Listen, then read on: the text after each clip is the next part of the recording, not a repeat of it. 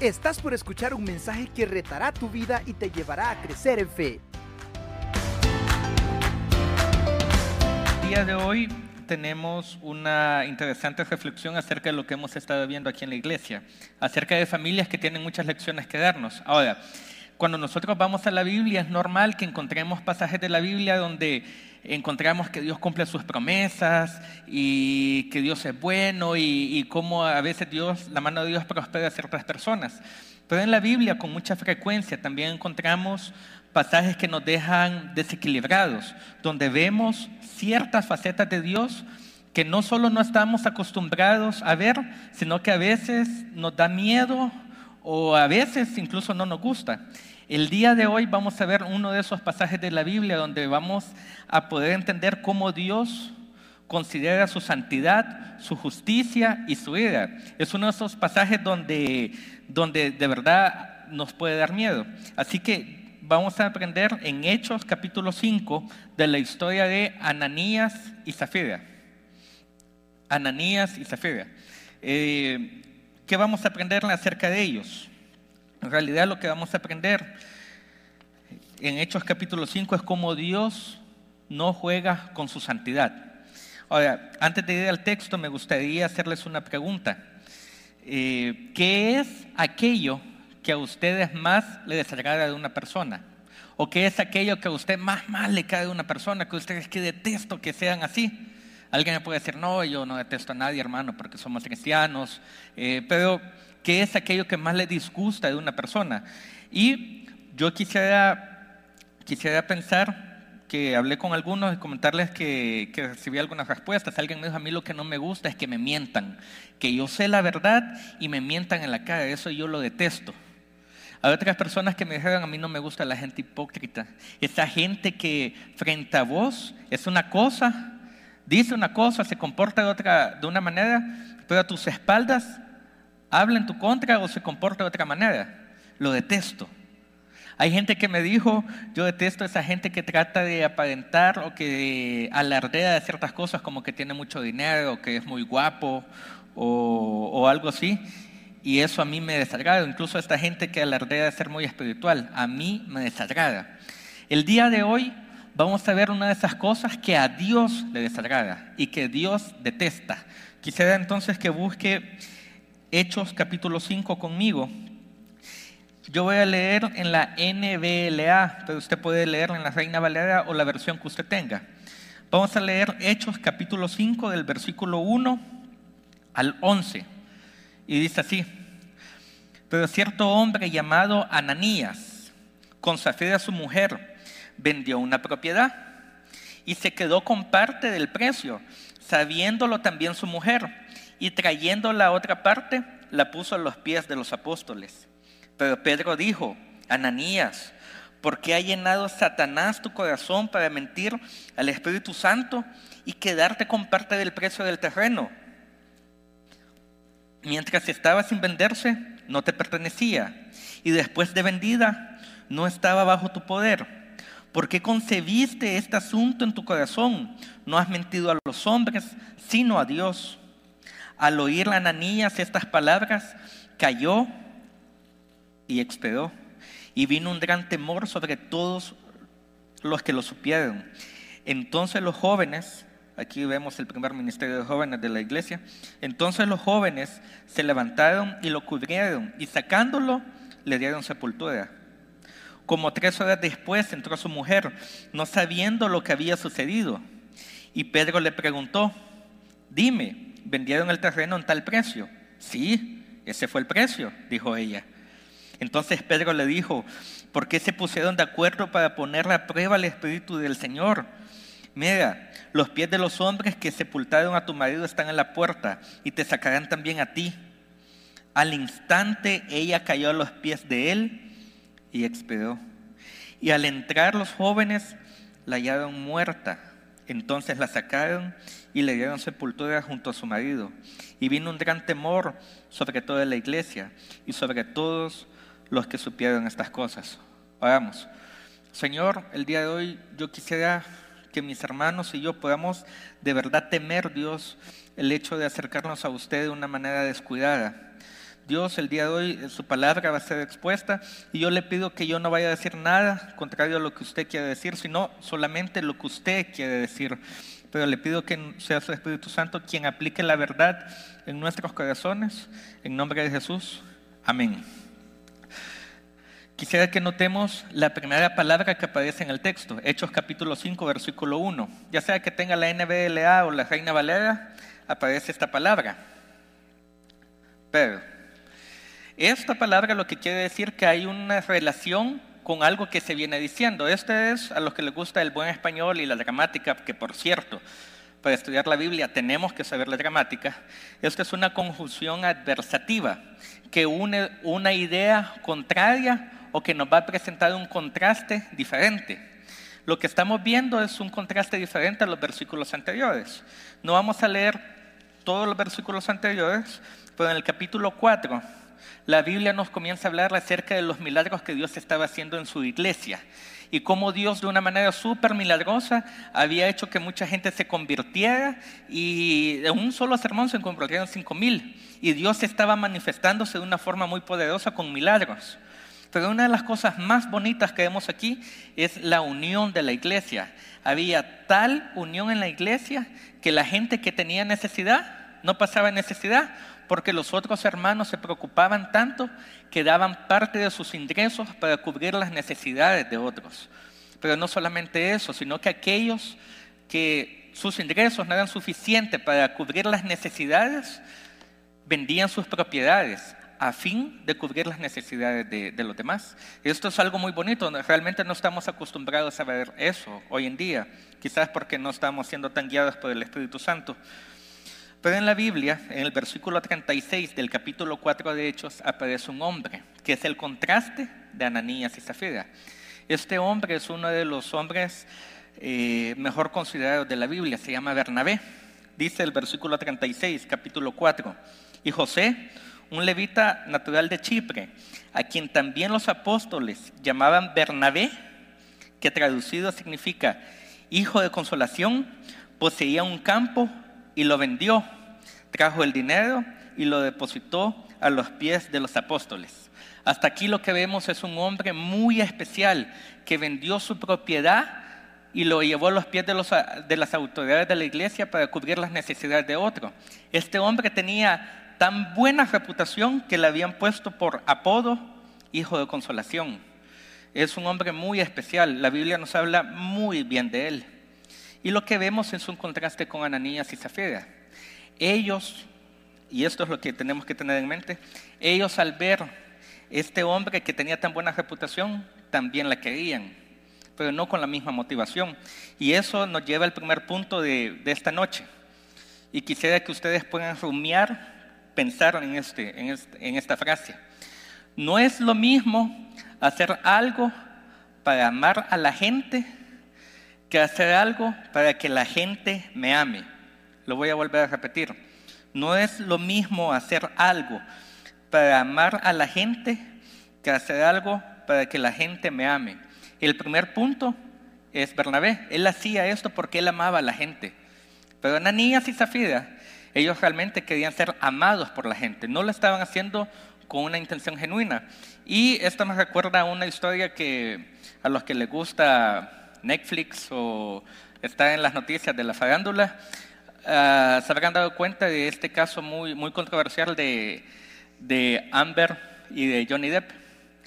Ustedes saben que lo que pasó es que ella lo demandó a él y ganó un juicio porque ella dijo que era víctima de, de, una gran violencia y que él había abusado de ella y ganó el juicio. Y parte del juicio que ganó es que ella también ganó un, una millonaria cantidad de dinero. Hasta ahí todo bien, pero en una entrevista siguiente, cuando le preguntaron por qué ella había hecho público e-, ese caso con su ex esposo, ella dijo que lo hacía porque quería denunciar la violencia por las cuales las mujeres pasan y que ella no lo había hecho por el dinero. De hecho, todo el dinero que había recibido lo había entregado a una obra benéfica. Tiempo después, su esposo la contrademandó y uno de los elementos probatorios para demostrar que ella había mentido, que había presentado una falsa cara frente a los demás es que ella no había donado el dinero realmente como había dicho en una entrevista. Le preguntaron, ¿usted donó el dinero? dijo, yo me comprometí a donarlo todo. Esa no fue la pregunta. ¿Usted donó todo el dinero? No, yo me comprometí a donarlo. Esa no es la pregunta. ¿Usted lo donó? Y ella tuvo que aceptar que no lo había hecho. Entonces se le cayó la máscara con que ella había dicho, no, yo lo hice porque quería ayudar a la gente también. Mentira, falso, como Ananías y Zafira. Y como muchos de nosotros lo hacemos. Fíjense, yo tengo este pensamiento cambiando un poco la frase.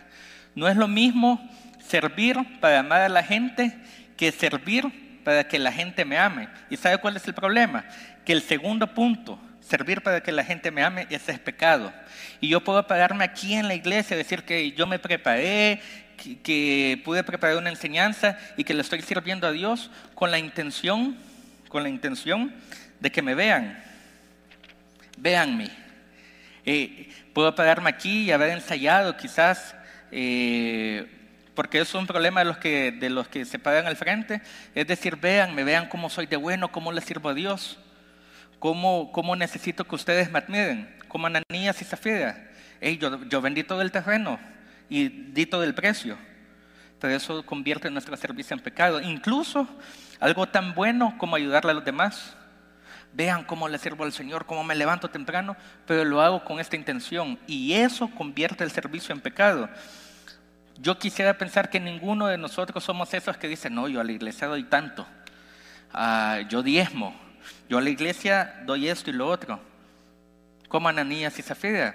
Ellos dijeron que habían vendido la, propiedad y habían entregado todo el dinero porque querían cierta admiración. Pero eso invalida totalmente el servicio a Dios. Dios lo dijo, que tu mano izquierda no sepa lo que hace tu mano derecha. Pero eso invalida nuestro servicio. En puntos más prácticos en nuestra vida común, ¿sabe qué puede ser una, una qué puede ser una, una forma hipócrita de actuar?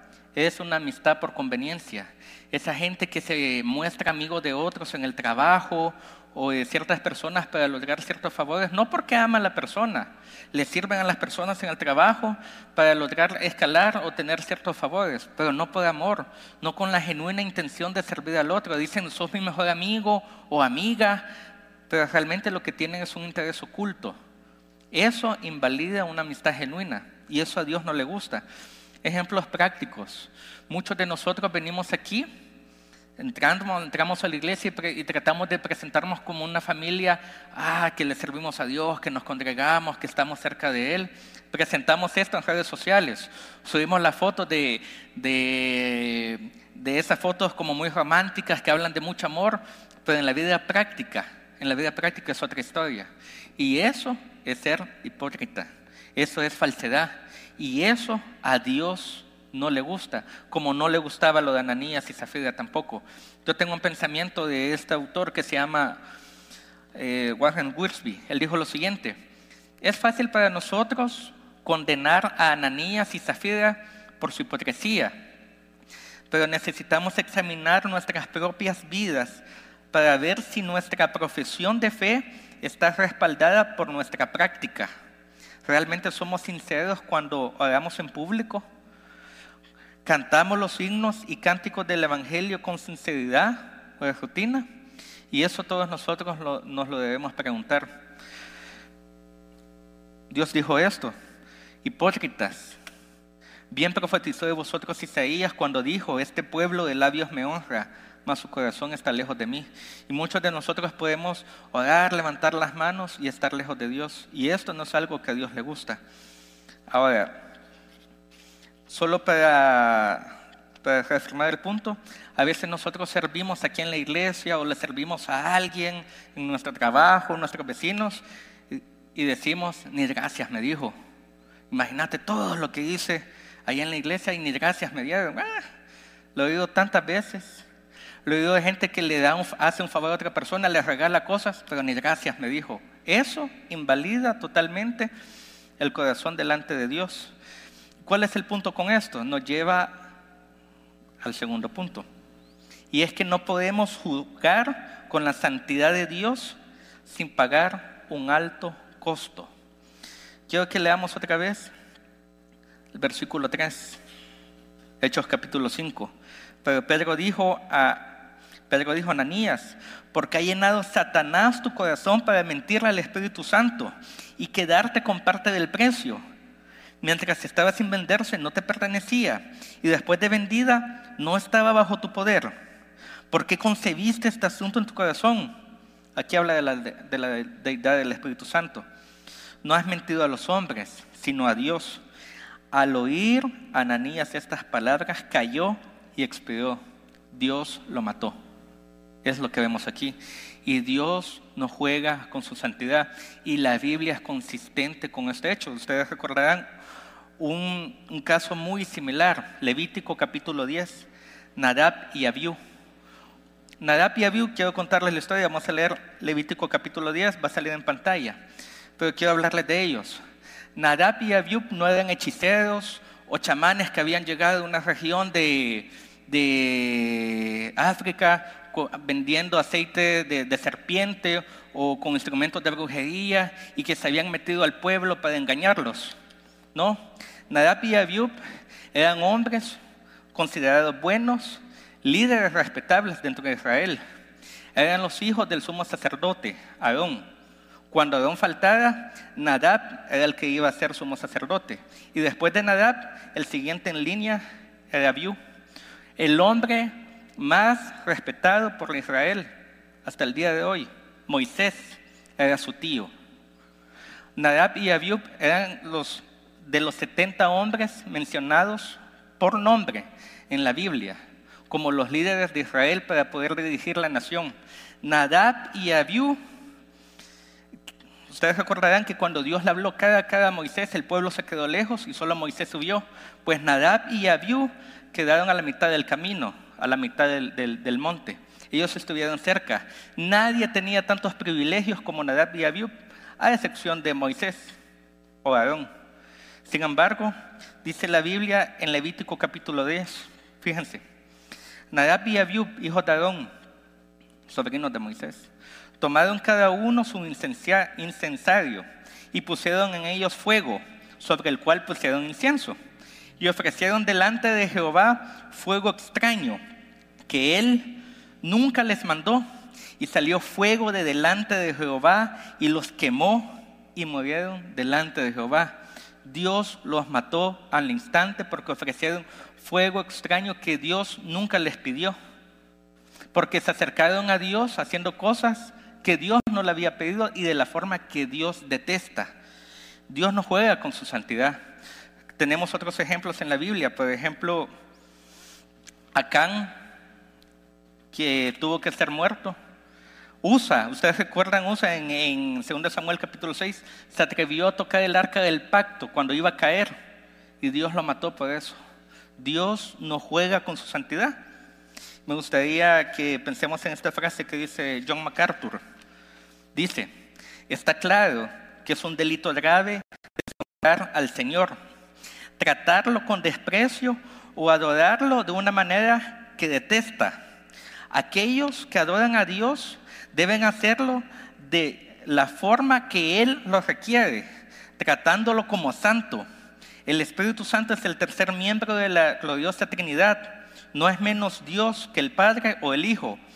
Por lo tanto, deshonrar al Espíritu significa deshonrar a Dios mismo.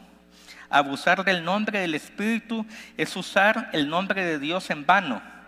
Afirmar que Él es quien le da poder a una adoración soberbia, caprichosa y no conforme a la Biblia es tratar a Dios con desprecio.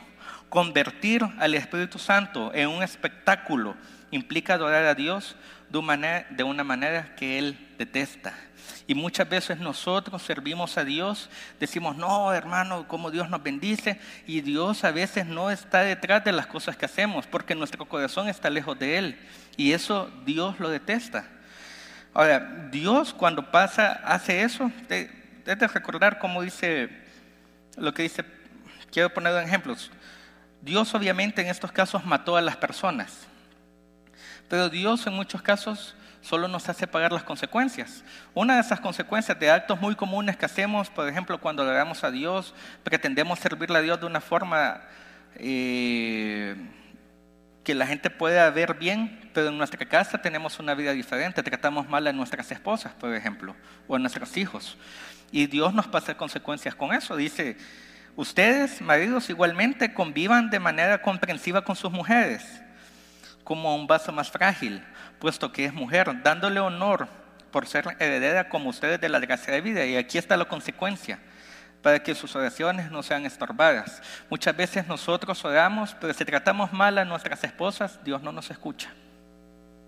Porque no es la forma en que Él quiere que nos acerquemos a Él. Hay, hay ejemplos claros de esa gente que paga las consecuencias por, por, por ejemplo, embajacharse y pueden tener un accidente. Pueden llevarse en encuentro a otra gente o a sus familias y quedar mal. Y Dios, Dios pasa factura. A muchas, muchas consecuencias son, por ejemplo, la cárcel. Gente que termina en la cárcel porque hicieron mal las cosas, porque Dios pasa factura, Dios condena el pecado. Ahora, muchas veces Dios no en este momento nos va a condenar, pero hay un, hay un momento en que sí nos va a condenar, y es el infierno. Y es cuando veo el juicio de Dios en Ananías y Zafira, que Dios los mató, digo, a veces Dios no hace esto, pero el infierno sí va a suceder y Dios a muchos nos puede pasar factura. Ahora, el infierno es un castigo eterno. Apocalipsis capítulo 20, versículo 10 dice que la gente va a sufrir en el infierno día y noche por los siglos de los siglos, una eternidad por deshonrar a Dios y acercarnos de una forma que Él detesta. No debemos acercarnos a Dios de una forma que Él detesta, de una forma hipócrita, pero Dios es severo. Ahora, a veces decimos, ¿por qué Dios mató a Ananías y Zafira? ¿O por qué Dios tuvo un juicio tan fuerte contra Nadab y Abiú? ¿O por qué Dios va a mandar gente al infierno? Porque Dios no tolera que se juegue con su santidad. Y el infierno es eterno, es para siempre. Y alguien puede decir, ¿por qué va a ser eterno? Si ofendimos a Dios en una vida temporal y el infierno es eterno, dice John Piper. Lo esencial es que los grados de culpabilidad no provienen de cuánto tiempo uno ofenda la dignidad, sino de qué tan alta es la dignidad que uno ofende. En otras palabras, nuestro pecado merece el castigo infinito a causa de la gloria infinita de aquel contra quien se comete. Dios castiga cuando ofendemos su santidad y nos acercamos a Él de forma descuidada. Dios lo castiga. Quizás solo una aclaración. No es porque alguien haya muerto o que alguien se haya enfermado o que haya tenido un accidente que Dios necesariamente lo hizo pagar un pecado. Quiero aclarar eso porque muchas personas eh, actúan, se acercan bien a Dios y de alguna forma pasan por pruebas. El Señor Jesús es un claro ejemplo de eso.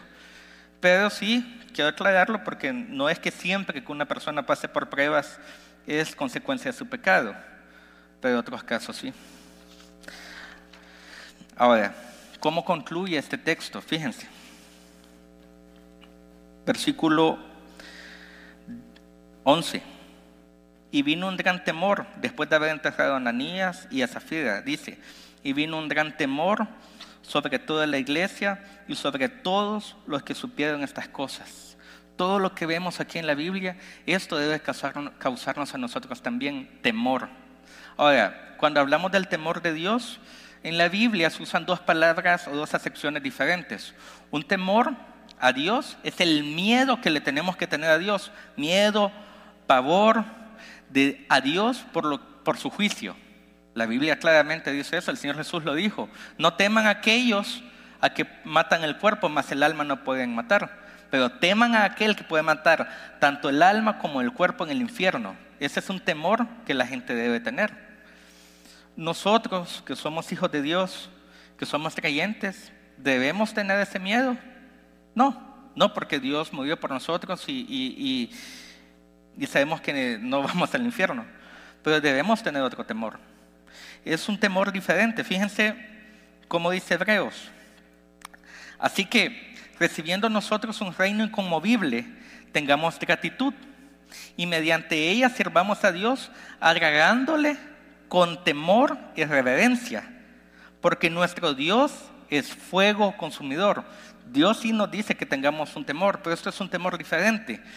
Ah, el temor del que estoy hablando en este, en este momento es el temor de Dios es un temor reverente, es un temor a Dios o una disposición a obedecer a Dios que nace del asombro o de la admiración de conocer a Dios, de conocer su justicia, su santidad, pero también su amor y su misericordia. Cuando yo veo a Dios, yo temo de una forma reverencial.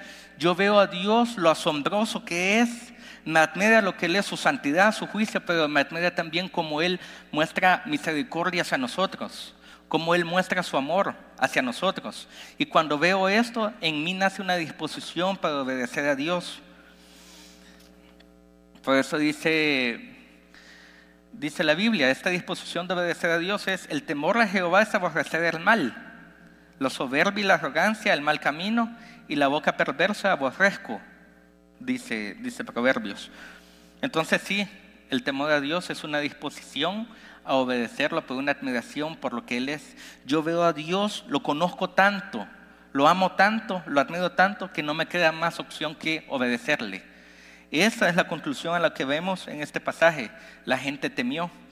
Y yo quiero hacerle nada más una invitación el día de hoy. Y es que nuestras vidas reflejen ese respeto y reverencia, no como un temor paralizante, es decir, ay, tengo miedo porque Dios me va a matar. No, sino como una conexión profunda por conocer íntimamente a Dios. Yo lo conozco tanto, Dios, veo cómo es su santidad, veo cómo es su amor, que por lo tanto este temor nos guíe hacia una vida de sabiduría, amor y obediencia. Que cada paso que demos refleje la reverencia que sentimos por el Dios que nos ama incondicionalmente. El tema de hoy no solo es ver que Dios castiga a la gente porque se acerca a Él de una forma que a Él no le gusta, es que nos podemos acercar a Él de una forma que a Él le gusta, porque nos ama.